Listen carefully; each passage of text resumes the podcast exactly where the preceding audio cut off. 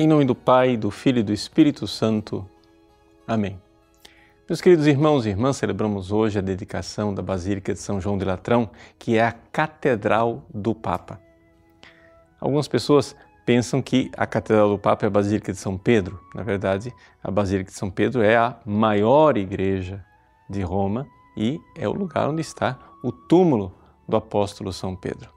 Mas a catedral, a igreja principal da cristandade é esta que nós celebramos hoje, a Catedral do Papa, a Basílica de São João de Latrão.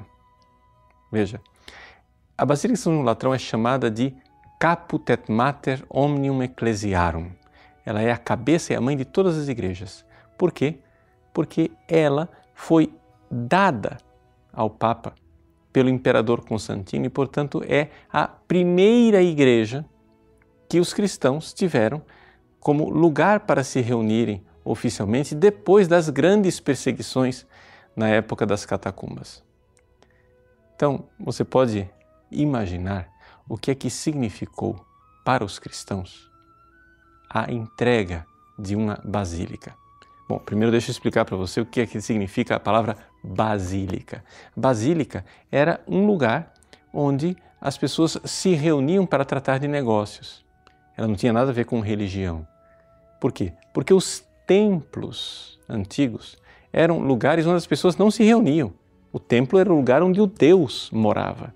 E as pessoas que se reuniam, se reuniam na frente do templo. Eles eram reuniões profanas. Profano quer dizer aquilo que está diante do rosto, da face, da fachada do templo.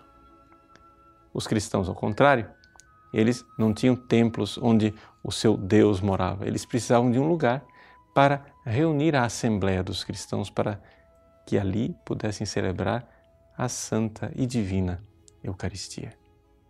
O imperador Constantino deu então ao Papa Melquíades um, uma basílica, ou seja, um palácio, onde os cristãos puderam então se reunir dali para frente. Que mudança! Que mudança extraordinária! Os cristãos que antes estavam escondidos, agora poder se reunir na Basílica de São João de Latrão. E dali para frente, São João de Latrão foi o lugar de residência dos papas durante muitos e muitos séculos. A Basílica de São João de Latrão carrega é, um título longo que é um pouco como a sua longa história. É a Arquibasílica do Santíssimo Salvador e de São João Batista e Evangelista no Latrão. É porque essa basílica começou a sua história sendo a Basílica do Santíssimo Salvador. E ali, onde moraram os papas é, durante séculos e tinham ali o seu palácio apostólico, a igreja viveu a sua vida até a Idade Média. Até que os papas foram para Avignon, na França, o chamado exílio de Avignon. E Roma, que estava um pouco abandonada, viu esta basílica tão importante também abandonada. Esse lugar de glórias da igreja tornou-se pasto para vacas. Não estou exagerando, foi isso realmente. Ou seja, o mato começou a crescer e os animais começaram a pastar dentro da própria basílica. Quando os papas então retornaram de Latrão, eles não mais residiram ali e fixaram sua residência, né, depois de vários outros lugares, onde hoje nós conhecemos que é o Vaticano, né, logo ao lado da Basílica de São Pedro. Mas a Basílica de Latrão foi restaurada e foi rededicada, e é esta festa que nós hoje celebramos.